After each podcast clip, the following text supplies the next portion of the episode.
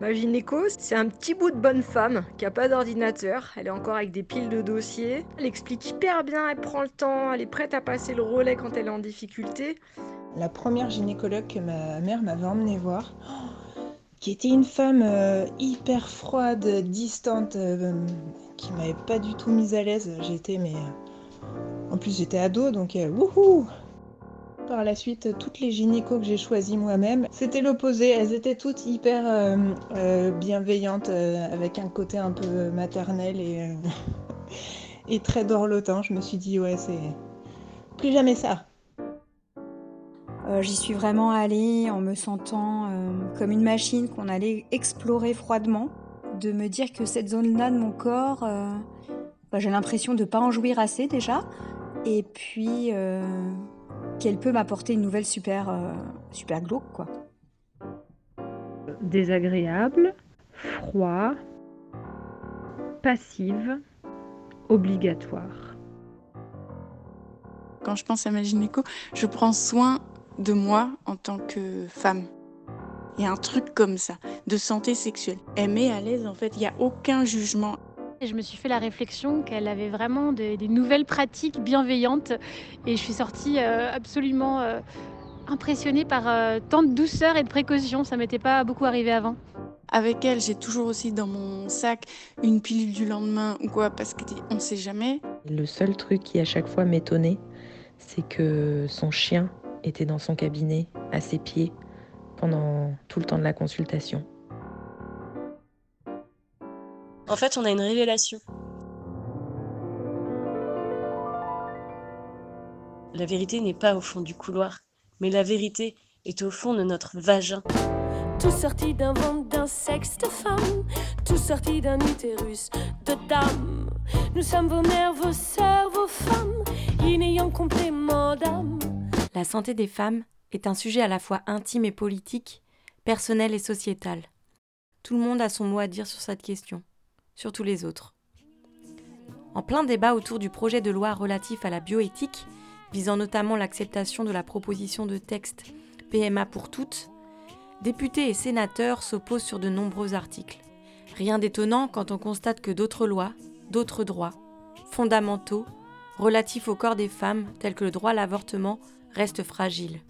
Un réel contrôle est exercé sur le corps des femmes et ce depuis des siècles, particulièrement au XVIe et XVIIe siècle, terrible période de la chasse aux sorcières, où les sages-femmes furent dépossédées de leur savoir et de leurs pratiques, et où les docteurs firent leur apparition dans les salles d'accouchement. Cinq siècles plus tard, le constat est encore triste et douloureux. Mais de plus en plus de femmes reprennent possession de leur corps, de leur choix, d'un savoir, d'une pratique. Une future sage-femme, une étudiante en éthique médicale et nos proches nous racontent.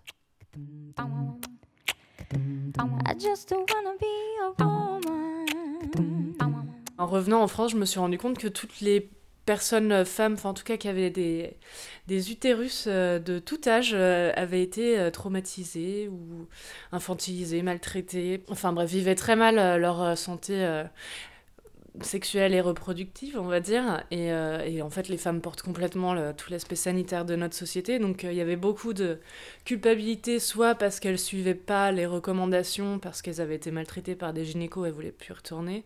Donc elles se sentaient super mal, ou alors euh, ben, elles se faisaient violence à chaque fois. J'ai vu euh, plus d'une centaine de, témoignages euh, de femmes qui avaient vécu des violences euh, lors d'examens gynécologiques ou pendant leur accouchement. J'ai pu réfléchir aux notions de, bah, de bienfaisance, de non-malfaisance, d'autonomie de la patiente et aussi de la notion de consentement qui est très absente, on voit dans, dans, les, dans les témoignages. Et, enfin, j'ai j'ai essayé de recenser quelques témoignages où, euh, où il y avait souvent le même terme qui revenait, c'était sans me prévenir.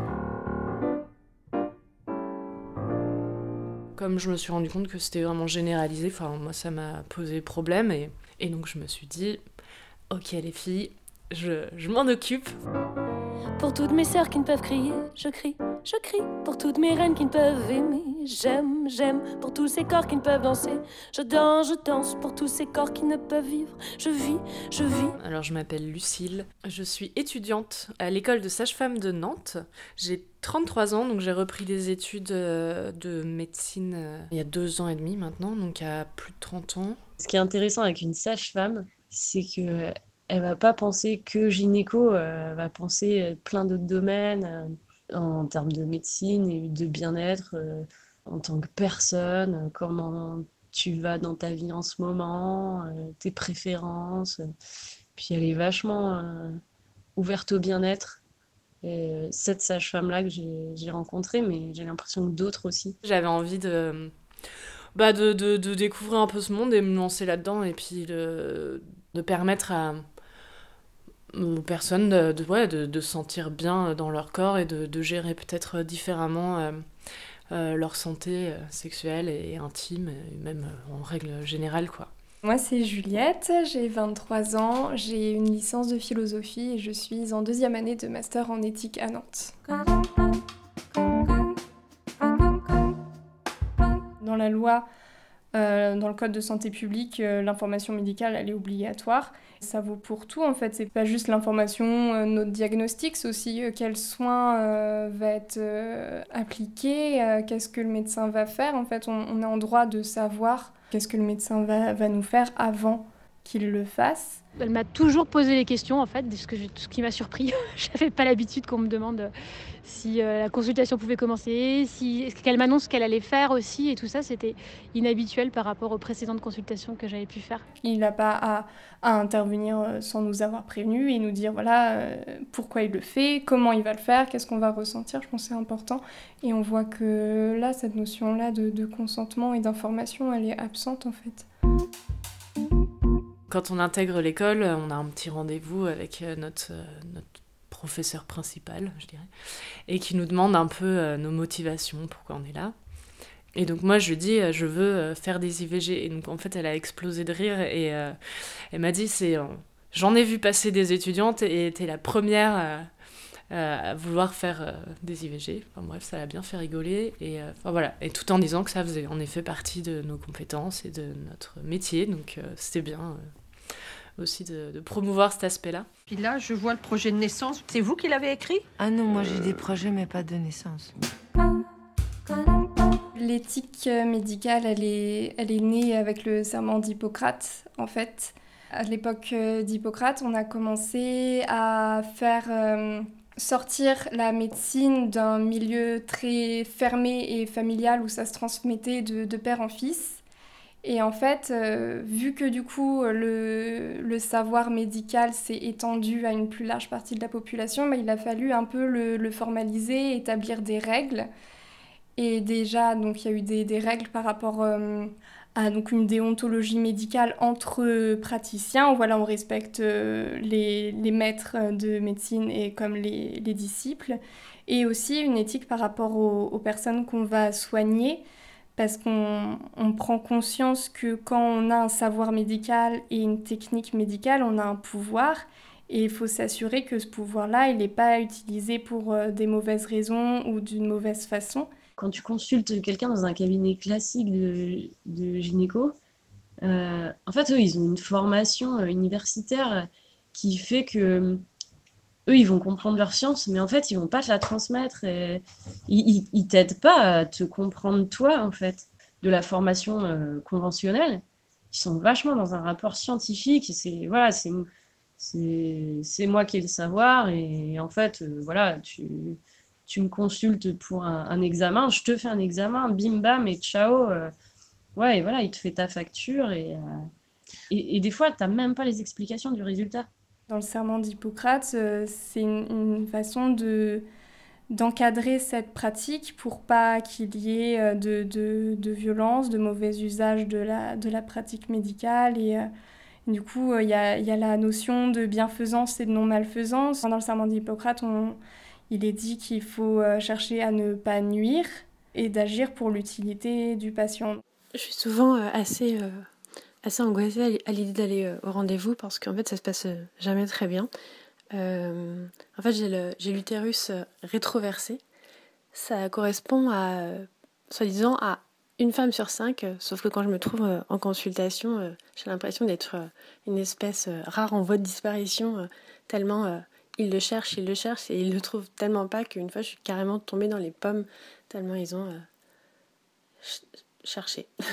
Voilà, c'est comme ça qu'est née l'éthique médicale et qui a été ensuite complétée avec des nouvelles formulations aujourd'hui, donc qui apparaît dans le code de déontologie médicale de l'ordre des médecins. Tu me dis gynéco, euh, je te réponds euh, sage-femme, parce que j'ai toujours pas bien compris la différence. Il m'aura fallu 38 ans et un enfant pour découvrir euh, cette profession. C'est un métier qui évolue en permanence et, et notamment depuis 2016, même avant d'ailleurs, enfin bref, qui, qui, a de plus en plus de responsabilités et donc depuis 2016 en tout cas, les sages-femmes font les suivis gynécologiques la prévention, le suivi, la contraception, toute forme de contraception, sauf la contraception définitive.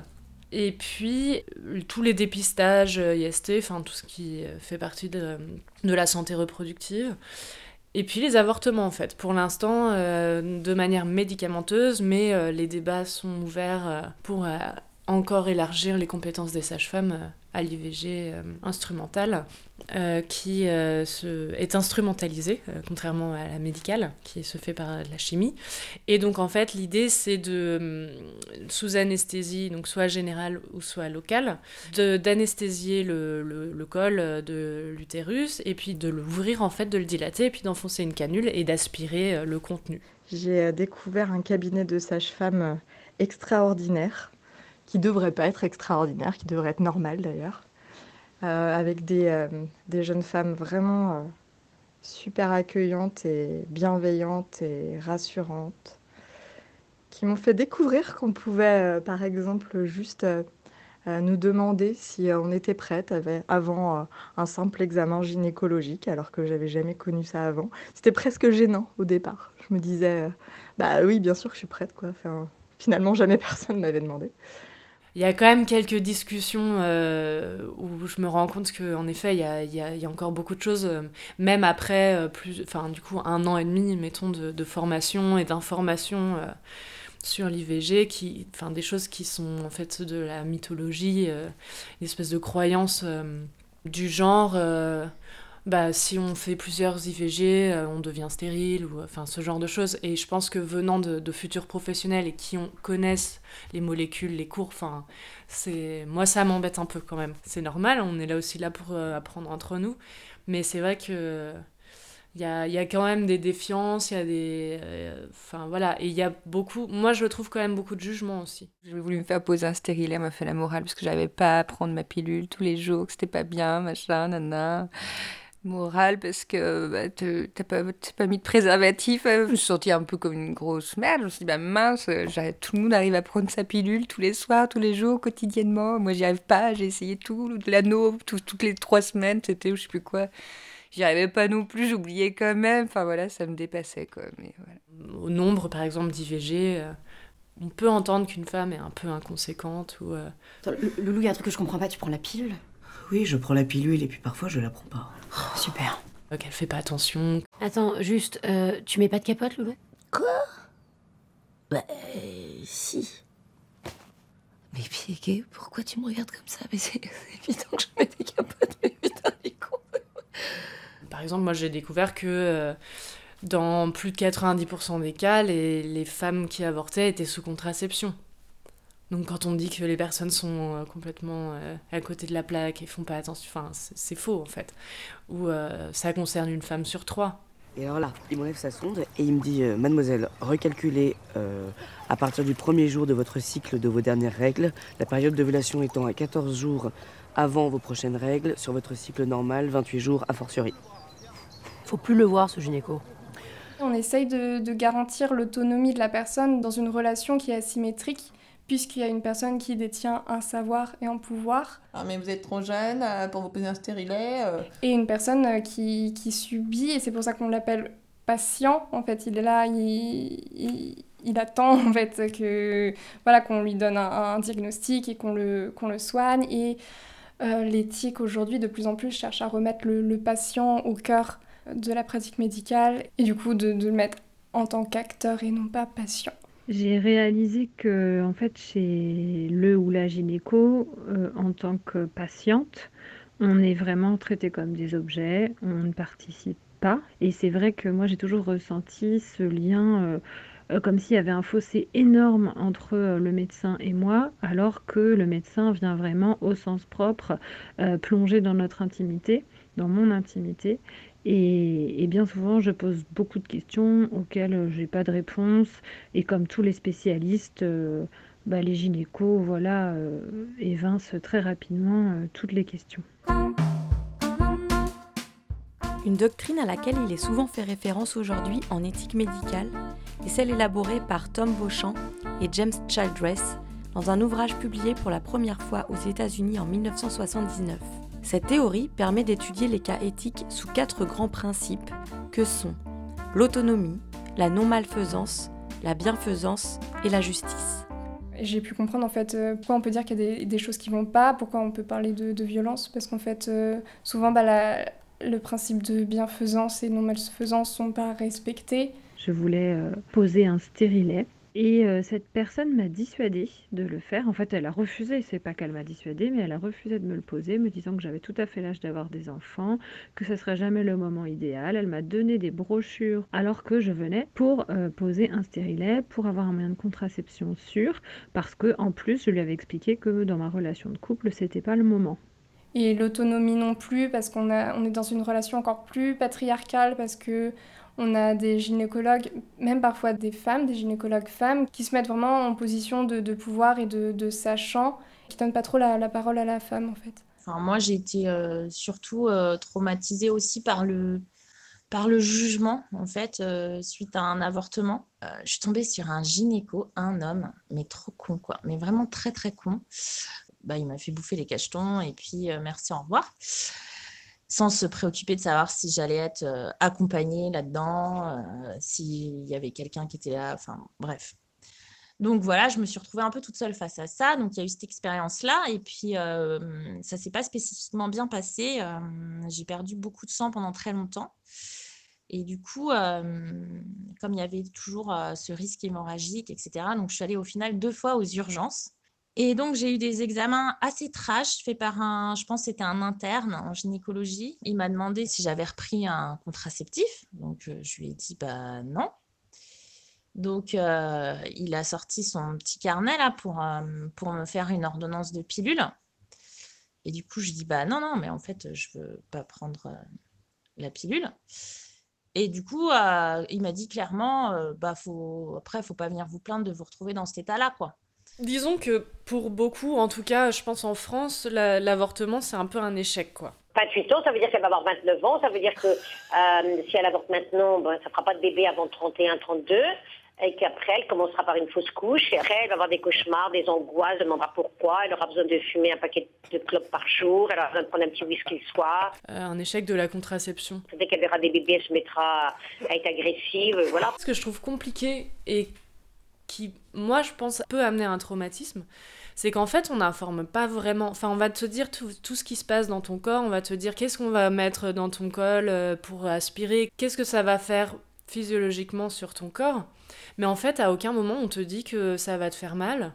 Enfin, c'est très rare. Moi, je l'ai vu pour la première fois euh, quand j'étais en stage à la case de santé à Toulouse, où on faisait vraiment toute la journée de l'information et, et des avortements par médicaments. Et avec une vraie prise en charge de la douleur, alors sans alerter les gens, mais pour les prévenir et comment pallier à ça. En tout cas, j'ai pas vraiment l'impression, pour ma part, qu'il y a une, euh, une transparence par rapport à l'épreuve que c'est quand même. Et, euh, physiquement, je veux dire, on n'est pas obligé justement de dramatiser. Peut-être on n'appuie pas assez là-dessus, et donc ça peut devenir euh, quelque chose de traumatisant en effet. Il avait moins de 30 ans, quoi. Enfin, je me dis, est-ce qu'on peut encore euh, penser ça de nos jours, quoi, même si c'est un homme euh, En fait, il a enchaîné, quoi. Il m'a fait une espèce de morale euh, sur la contraception, sur, en fait, euh, limite, je faisais une... euh, j'avais opté pour la contraception de confort avec l'avortement. Enfin, c'était un peu ça. personne ne, va de bon cœur se dire je vais me faire hospitaliser une demi-journée quand c'est possible, hein, parce qu'il y a plein d'endroits où il faut faire une anesthésie générale, donc ça dure plus longtemps, et des- et t'as plein de tests à faire avant, des machins. Tu dois pouvoir libérer du temps. Personne n'a envie de, de- de saigner pendant trois semaines. Je me dis que c'est ouf que ça existe encore, quoi. Le mercredi 20 janvier 2021, une proposition de loi a été présentée au Sénat visant à renforcer le droit à l'avortement. On pouvait trouver dans ce texte l'allongement du délai de l'IVG jusqu'à la fin de la 14e semaine de grossesse au lieu de la fin de la 12e semaine actuellement, ou bien la possibilité pour les sages-femmes de pratiquer l'IVG instrumentale jusqu'à la fin de la 10e semaine de grossesse, pratique actuellement interdite pour elles, ou encore la suppression de la double clause de conscience. Alors que cette proposition de loi a été adoptée en première lecture par l'Assemblée nationale en octobre 2020, la proposition a été rejetée par les sénateurs. En fait, le, le problème, c'est que si on souhaite euh, allonger le délai pour euh, pratiquer l'IVG, c'est aussi qu'en fait c'est compliqué d'y accéder avant de dépasser ce délai, parce que justement à cause de la clause de, de conscience, euh, bah, on, a, on peut être baladé euh, d'hôpitaux en clinique avec une, une grossesse qui, qui avance et qui du coup peut parfois dépasser, dépasser le délai légal. J'avais discuté avec euh, une médecin gynécologue euh, qui disait qu'en fait, euh, à partir d'un certain stade, il y avait encore plus de médecins qui refusaient de pratiquer l'IVG. L'allongement de, de la durée légale de l'IVG, donc qui passerait de 14 semaines à 16 semaines d'aménorrhée. Ce qui en soi est une très bonne idée, hein, mais c'est un peu hypocrite dans le sens où il y a déjà beaucoup de difficultés à trouver des praticiens qui veulent bien faire jusqu'à 14 semaines. C'est peut-être mon ressenti, mais j'ai euh, entendu beaucoup euh, le, les, gynécologues obstétriciens et les représentants euh, du Collège national des gynéco-obstétriciens français parler de- d'IVG chirurgicale. Donc déjà, c'est un abus de langage puisqu'il n'y a pas de chirurgie pratiquée. Et donc qui place directement ce geste euh, dans une catégorie euh, pointue. euh, Enfin là voilà, la chirurgie. moi je ne serai jamais chirurgienne, je sais pas ce que je veux faire non plus. Donc clairement, d'accord, c'est pas mon ressort. Sauf qu'en fait, c'est pas le cas. Et c'est un abus de langage. Je trouve de très mauvaise foi et qui a tendance à être toujours remis sur la table cette technique euh, de, de- donc de dilatation et de, et de la canule pour aspiration, c'est une technique simple en fait qui est accessible aux soignants. Enfin, euh, normalement, elle est censée être praticable par des infirmiers, des infirmières, des, des sages-femmes. C'est pas l'idée de faire un geste euh, extrêmement compliqué en fait.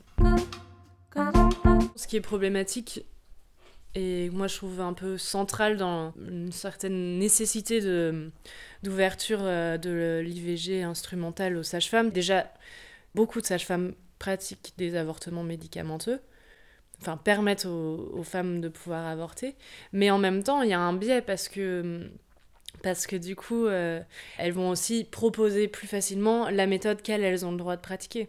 Et ce qui pour moi est une entrave euh, vraiment euh, enfin, fondamentale euh, à la liberté de choix euh, de la, de la femme qui, qui veut pas de sa grossesse.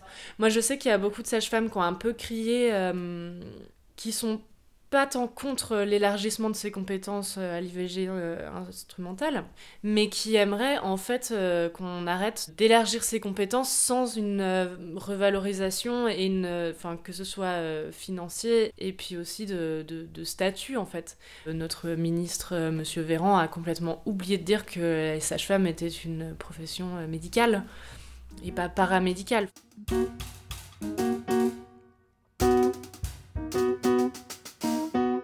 La clause de conscience, c'est la possibilité pour toute personne du corps médical de dire non à la pratique d'un soin qu'il estimerait contraire à ses propres convictions personnelles, professionnelles ou éthiques. Mais trois types d'actes sont visés en plus par des clauses de conscience spécifiques, considérées comme des doubles clauses de conscience. Ce sont la recherche sur l'embryon et les cellules souches, la stérilisation à visée contraceptive et l'interruption volontaire de grossesse. Fait, c'est des actes où, il est question de, euh, de procréation, ou non, justement. Et euh, ouais, ça touche, euh, du coup, ça touche majoritairement les femmes. La clause de conscience double, au moment de la légalisation de l'avortement, elle a été donc instaurée pour l'IVG pour permettre que ça passe en fait. Genre, oui, vous avez. Mais personne vous obligera jamais, et machin. Et notamment parce que le Collège national des gynéco-obstétriciens français était totalement contre. Elle est problématique, cette double clause de conscience, parce qu'en fait, elle n'est pas nécessaire. De base, un médecin a le droit de refuser de pratiquer. Bah moi je trouve ça très stigmatisant en fait. Mais c'est drôle parce que j'ai changé d'avis. en fait je partais du principe où je me disais, moi j'aimerais pas me faire avorter par quelqu'un qui veut pas le faire. Donc euh, ok, fine, euh, genre, et le droit de dire non en fait. Sauf qu'en fait, il n'y a pas besoin d'une double pour ça. Et qu'en fait, c'est hyper stigmatisant. Enfin voilà, c'est comme si tu devais doublement assumer euh, un acte. C'est encore une emprise euh, sur, euh, sur le corps des femmes, sur leur choix. Et puis, puis enfin, je rappelle que c'est un droit fondamental. Donc en fait, on ne devrait pas avoir à réfléchir 3000 fois non plus pour permettre aux femmes d'accéder à ce droit. Il y a vraiment une dimension éthique dans cette deuxième clause de conscience parce qu'elle n'est pas nécessaire, mais elle est là pour dire non, mais en fait, euh, si on a euh, des convictions qui sont contraires à ces actes, on a le droit de refuser de, pratiquer, ce qui est normal et en même temps un peu dangereux parce qu'en fait, on a deux droits qui s'opposent. On a le droit à l'avortement d'un côté qui est un droit fondamental pour les femmes et de l'autre le droit pour le médecin de refuser de, pratiquer. Et du coup, euh, c'est un, un peu compliqué. Euh, parce qu'on on arrive des fois à avoir des, des services qui ne peuvent plus assurer euh, d'IVG parce que tous les médecins font valoir cette clause de, de conscience. Par exemple, en, en Vendée, ça devient de plus en plus compliqué de se faire avorter parce que tous les médecins refusent de le faire. Nous naissons toutes nues et belles. Ras-le-bol de croquer la pomme, on sort pas d'une putain de côte de l'homme. Pour toutes mes sœurs qui ne peuvent crier, je crie, je crie. Pour toutes mes reines qui ne peuvent j'aime, j'aime. Pour tous ces corps qui ne peuvent danser, je danse, je danse. Pour tous ces corps qui ne peuvent vivre, je vis, je vis. Pour toutes mes sœurs qui ne peuvent crier, je crie, je crie. Pour toutes mes reines qui ne peuvent j'aime, j'aime. Pour tous ces corps qui ne peuvent danser, je danse, je danse. Pour tous ces corps qui ne peuvent jouir, je jouis, je jouis. J'ai voulu avoir un vrai gynéco parce que j'étais une grande fille, j'étais une dame et tout. Il fallait que j'ai un vrai gynéco. Et puis en fait, c'est pas très bien passé. Et du coup, bah, maintenant j'ai 35 ans et en fait, euh, l'endroit où je me sens bien pour un suivi gynéco, bah, ça reste le planning familial. Bah, euh, moi, le gynéco, c'est plutôt un, technicien presque, quelqu'un qui réalise euh, les examens et tout ce qui est la partie dialogue et échange, bah, je la vis auprès d'un généraliste. Alors, je sais pas si c'est dû au manque de, de gynéco à la roche à un moment ou au délai super long, mais moi, mes généralistes, à chaque fois, ils insistaient vraiment sur le fait que, qu'ils pouvaient aborder là ces questions-là de gynéco aussi avec leurs euh, patientes. Pour la première fois, je vais aller euh, faire mon suivi gynéco chez une sage-femme la semaine prochaine. Et d'habitude, je vais toujours chez des femmes gynéco autant que possible. En fait, on est dans un espèce de statut très étrange. euh, L'école de sage-femme, on appartient d'une manière structurelle au monde euh, paramédical, et euh, alors qu'en fait, on est une profession médicale avec des droits de prescription qui sont aussi de plus en plus larges, et puis des responsabilités médicales. En effet, il y a un manque de considération. Enfin, déjà, il y a une espèce de négation, en fait, des compétences et des champs d'activité. Enfin, négation, c'est un peu exagéré, mais méconnaissance, en fait. Nous, en tant que sage-femme, on est très rapidement autonome, on est très vite euh, actrice et, euh, et porteuse de responsabilités qui sont quand même assez énormes, je trouve. Et c'est pas du tout euh, valorisé, en fait. Quand j'ai voulu prendre un vrai gynécologue, enfin un vrai, un gynécologue de cabinet, de centre-ville, bah déjà, euh, je me suis trompée parce qu'en fait, dans le centre-ville, tous les gynécologues, ils font. euh, moi, je pensais même pas à ça. Ils font du secteur 2, ça veut dire. euh, en fait, tu payes super cher, tu te fais pas rembourser par la Sécu sur la part au-dessus. Puis tu arrives dans des beaux cabinets avec des, je sais pas, des beaux plafonds et des lustres, et puis un examen gynéco, et puis ton petit frottis, puis tes résultats, puis t'as raqué euh, 90 balles, quoi. Et bah oui, il y a un vrai besoin, et puis nous, on, on est gentils, et on fait des consultations qui peuvent durer jusqu'à une heure, et puis on coûte 25 balles de l'heure. Alors que le gynéco, c'est 60 euros les 10 minutes. Enfin, moi, j'entends toujours que, en fait, nous, les sages-femmes, on fait ça parce qu'on aime les gens. Et du coup, je me demande, mais, le- mais les autres, ils font ça pourquoi, en fait? Je suis un accoudoir, je suis un reposoir, un monstre familier, une puce dressée. On est le lien, on est, on est la, la main qui, euh, qui soutient, on est là pour rassurer. En fait, on est là pour faire le lien entre euh, aussi beaucoup les, les médecins, obstétriciens et, euh, et les femmes. C'est un peu cette espèce de mythe du care, c'est le mot à la mode. Voilà, donc on est des femmes hein, principalement. Enfin, je pense qu'on a 1% d'étudiants, enfin, il y en a un sur toute l'école. Oui, c'est vrai qu'on associe voilà, les sages-femmes sages-femmes et infirmières, c'est l'éthique du care. Et, euh, et médecins, enfin, les médecins, chirurgiens, c'est voilà, une autre éthique un peu plus euh, froide en fait. C'est le care about, taking care of. Et du coup, euh, on peut pas juste dire l'éthique du soin parce que ça annule une certaine dimension de- du care. Et du coup, on garde, même en français, on parle d'éthique du care. Je pense que l'éthique du care, elle vient bah, encore une fois apporter la notion de, de relation qui n'est pas toujours euh, creusée suffisamment.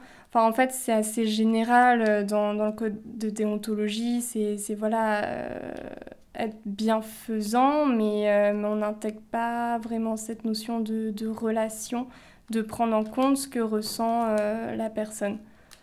Les, les sages-femmes, elles, elles checkent, ok, c'est qui le gynéco là qui est, ou la gynéco qui est en place. En fait, elles gèrent mille trucs et toute une équipe en même temps pour le bien de, de la femme, en fait, tout en ayant aussi derrière la tête la psychologie, la manière d'être euh, du gynéco en garde. Mais c'est pas possible en fait, enfin, on n'est pas des travailleuses sociales non plus. Faut aussi gérer euh, les petites euh, manies de chacun chacune. Si on prépare pas en amont les personnes, enfin, des fois, il y a, voilà, il y a un, un problème au niveau, je sais pas, du rythme euh, du, du bébé ou un problème de dilatation. Enfin, il faut passer en césarienne ou en tout cas en extraction en urgence. Faut les prévenir, quoi. Et c'est nous, c'est notre job aussi parce que sinon, les, les gynécos, ils arrivent, ils disent bon, bah voilà, limite, on commence à, leur, les raser sans rien leur dire. Je veux pas fustiger, mais franchement, ça arrive, quoi.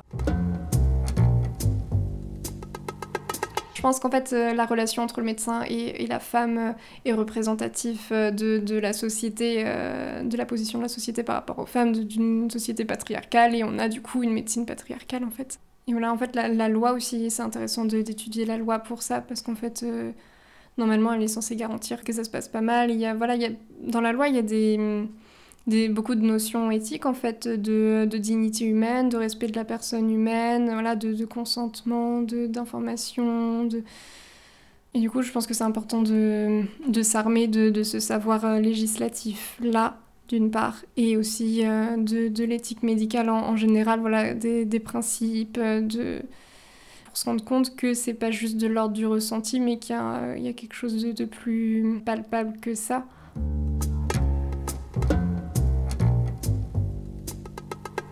Y a quand même quelque chose qui euh, s'apparenterait, moi je trouve en tout cas, à de la docilité. On nous apprend des choses très pointues euh, quand même, très poussées, mais tout en nous disant en même temps que c'est de toute façon pas de nos compétences, donc euh, on nous demandera pas de faire ça. Mais faut le savoir, donc il y a peut-être une idée d'un peu de garde-fou aussi. Et en fait, ce qu'on nous répète tout le temps, c'est il faut mieux aller voir le gynéco, quitte à vous faire engueuler, Enfin, on nous dit en fait qu'on va se faire envoyer bouler, qu'on peut se faire engueuler. Enfin, c'est quand même un rapport, moi, que je trouve très étrange en fait. Il peut y avoir parfois des, des gens qui vont éventuellement, du coup, euh, mettre en danger ou pas avoir. euh, Bah, se dire non, il faut vraiment que j'attende que ce soit la merde pour aller euh, déranger, quoi. C'est toujours un peu là-dessus, faut jouer. référer toujours à sa hiérarchie sans trop l'embêter parce que, quand même. faut pas, faut pas les appeler pour rien non plus. En fait, il y a beaucoup d'actes qu'on fait subir aux femmes qui en fait sont pas nécessaires. Bah, par exemple, les césariennes qui sont de plus en plus pratiquées pour aller plus vite en fait. C'est moins compliqué donc euh, on fait plus, beaucoup plus de césariennes.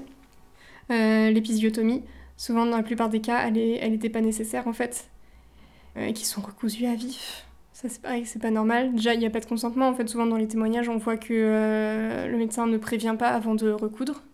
Donc c'est une douleur atroce et on dit non mais c'est bon, vous venez d'accoucher, vous avez vécu pire. Non, moi, j'en peux plus d'être allongée, d'être tripotée, d'être qu'on me touche de partout. Franchement, vous vous rendez pas compte, quoi. J'ai l'impression d'être un objet. J'en peux plus, j'en ai ras le bol. C'est clair, ça? Ou c'est pas clair? Je peux le dire Arrêtez de me toucher Je n'en peux plus Je suis pas un truc Euh, les forceps aussi qui sont souvent utilisés et euh, qui sont pas toujours justifiés.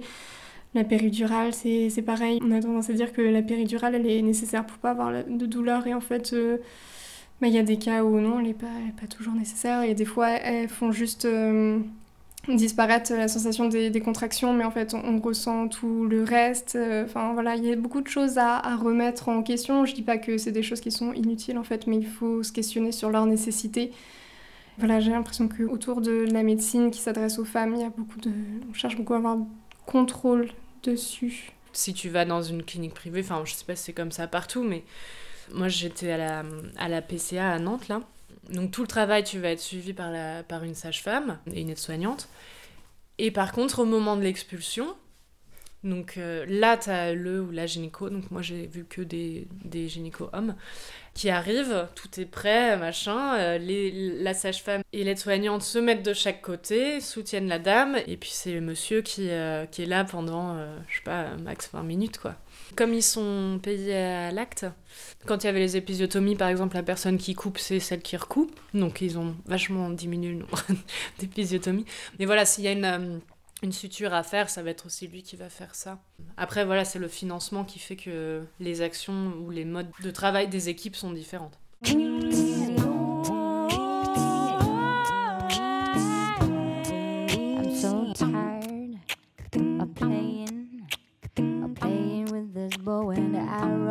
I'm gonna get my heart. C'est lui qui a le pouvoir. Et du coup, ouais, c'est l'élève sage-femme qui lui a dit euh, de, de se calmer parce qu'en fait, euh, je tournais la tête et elle a dit que bah, bah, ça faisait euh, quelques minutes que je pleurais, quoi. Il m'a regardé. J'allais pas bien. Et du coup, bah, il a, il a rien dit. Il m'a dit, bah, rhabillez-vous. Oui, parce qu'en plus, quand il te dit ça, bien évidemment, pattes écartées. euh, Enfin, voilà, quoi. T'as plus de culotte. euh, c'est vraiment super, quoi. notamment avec une dernière que j'ai vue qui m'a laissé nue comme un verre pendant 20 minutes sur la table d'examen. Euh, les pieds sur l'étrier, j'ai trouvé ça extrêmement violent et du coup je n'y suis plus jamais retournée. Pendant plusieurs mois, j'ai eu ce qu'on appelle les dyspareunies, c'est des douleurs au moment des rapports. Et la première gynéco que j'ai vue m'avait dit ah bah, Pourquoi vous quittez pas la personne avec qui vous êtes? Je trouvais ça très brutal d'ailleurs de sa part. À l'époque, ça m'avait scandalisée. Et ben pour moi, gynéco, c'est pas que de la médecine. En fait, c'est une espèce de compréhension de la femme dans son ensemble et dans tout, dans tout son contexte. Je me, je me suis mise à chercher s'il n'y avait pas une, une déontologie de la gynécologie. En fait, il n'y en a pas. Et j'étais assez surprise. En fait, je, en fait, je me dis que la gynécologie, c'est quand même un pan de la médecine assez particulier. Parce que justement, il n'est pas forcément thérapeutique, c'est beaucoup du, du contrôle, en fait, euh, pour savoir si, si tout va bien. Et en plus, en plus de ça, euh, j'aurais tendance à dire qu'il y a une double mise à nu, parce que la femme, déjà, forcément, elle est nue pour l'examen gynécologique. Et en plus de ça, il est question de, de, de questions très, très intimes, en fait, euh, qu'on n'aborde pas avec euh, n'importe qui. Et, euh, et la femme se retrouve dans une position de forte vulnérabilité, en position gynécologique, qui est vraiment pas une position naturelle et confortable. On est sur le dos, les pieds dans des étriers. On- en fait, on, se remet complètement au, au médecin. Pour moi, la gynécologie devrait être encore plus encadrée que, que certains autres disciplines médicales parce que, euh, voilà, la, question de, la dignité humaine et de respect de la personne humaine est encore plus importante dans le cas où la femme est à nu devant son médecin en fait. Si j'ai un nez, si j'ai deux pieds, comme si j'étais un être humain, c'est pour ne pas désorienter. Si j'ai deux yeux, si j'ai deux mains, c'est seulement pour faire illusion que l'homme soit pas dépaysé. C'est une bonne imitation. On pourrait presque s'y tromper. Mais en fait, tout est flou, quoi. Dans la santé, la santé des femmes, il y a un- une niche de la médecine qui s'appelle la gynécologie, quoi. Donc tout le reste, c'est de l'andrologie, ça veut dire. Et c'est hyper problématique. Enfin, la plupart des femmes sont exclues de toutes les recherches sur les médicaments, parce qu'il faut pas être en âge de procréation, machin. Puis nous, enfin voilà, euh, on a des cycles en fait. C'est normal que notre corps il change au cours du cycle. C'est normal qu'on ait des, des différenciations de, de température, d'hormones. Alors forcément, ben, quand tu veux faire des recherches sur des médicaments, tu sais pas si c'est à cause de parce que c'est une nana ou parce que le médicament il marche pas, tu vois. Donc euh, en fait, plutôt que se dire hop là, on balaye ça, on met ça sous le tapis. Et donc il y a plein de médicaments qui sont hyper mal supportés par les femmes en fait, ou qui sont pas, enfin tu vois, on va dire, Hum, bah, quand vous avez vos règles, faut peut-être mieux pas, enfin, alors que c'est quand même, enfin voilà, c'est pas nouveau, enfin ça sort pas de nulle part, faut arrêter. Et justement, je- j'en parlais avec une, une collègue là, euh, enfin une de mes formatrices, et, et j'ai fini par lui dire, en fait, je crois que si les, si on accordait la place qu'il faudrait euh, à la santé des femmes, notamment autour de la natalité. Bon, là, c'est dans l'occurrence en- autour de la natalité.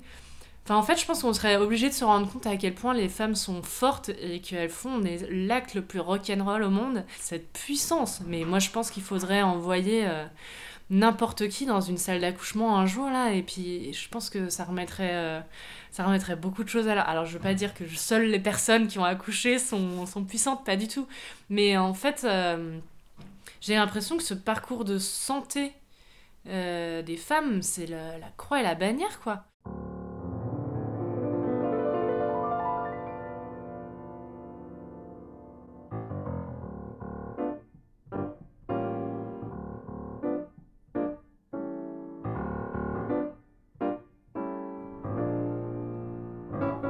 Pour toutes mes sœurs qui ne peuvent crier, je crie, je crie. Pour toutes mes reines qui ne peuvent aimer, j'aime, j'aime. Pour tous ces corps qui ne peuvent danser, je danse, je danse. Pour tous ces corps qui ne peuvent vivre, je vis, je vis. Euh, J'aimerais euh, créer mon Fouf Truck.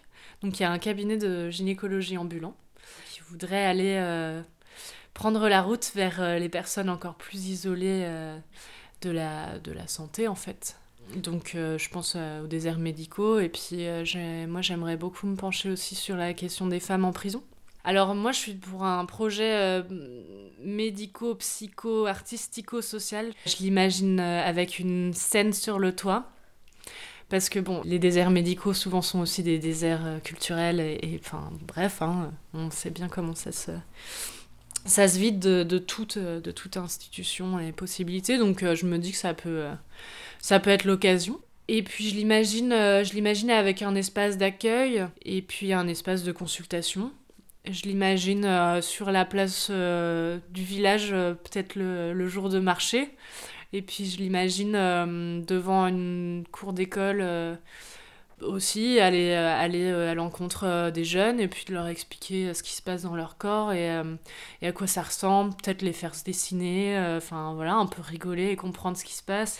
Et puis savoir qu'il y a des choses normales et puis de dédramatiser les choses, voilà, d'expliquer qu'on est tous et toutes différentes et que peut-être parler des syndromes prémenstruels, euh, enfin d'aller vraiment à la base du tabou en fait. Les, les gens qui m'entourent là, qui ont 18-20 ans, euh, franchement je pense que ça va être cool. Enfin, il y a déjà du chemin qui est parcouru et, et puis euh, je suis assez positive. Enfin, il y a beaucoup moins de tabous. euh, alors après, parce que c'est parce qu'on est que entre filles et que. Mais euh, je trouve qu'en termes de réflexion, d'ouverture, ouais, non, je suis très positive. Et donc, ouais, je me dis d'éventuellement aller accompagner ce- cette mouvance-là et puis d'expliquer des choses, éducation, prévention et puis action là où il y a, a plus personne. J'espère que tout le monde peut avoir une gynéco ou un gynéco en qui euh, il n'y a aucun jugement quand on passe la porte et que du coup on peut dire euh, oui j'ai changé de partenaire sexuel. Elle a su être à l'écoute et elle a su m'aider et me retrouver euh, du coup entourée par plein de monde. Donc euh, je la remercie. J'ai euh, découvert un cabinet de sages-femmes euh, avec des jeunes femmes vraiment euh, super accueillantes et bienveillantes et rassurantes. Je m'y sens bien. Et en plus, dans la salle d'attente, il y a plein de lectures, euh, des petits messages sur euh, vous êtes euh, tous les bienvenus, on aide tout le monde. euh, je sais pas, il y a des groupes autour de la féminité, des migrantes. Enfin, je sais pas, c'est un accueil chaleureux. On se dit que tout le monde est bienvenu. Et moi, je préfère, je préfère ça. Nous sommes femmes, les femmes, les femmes, nous sommes soupirs. Nous sommes l'avenir de fleurs et d'herbes coupées, de fruits violents.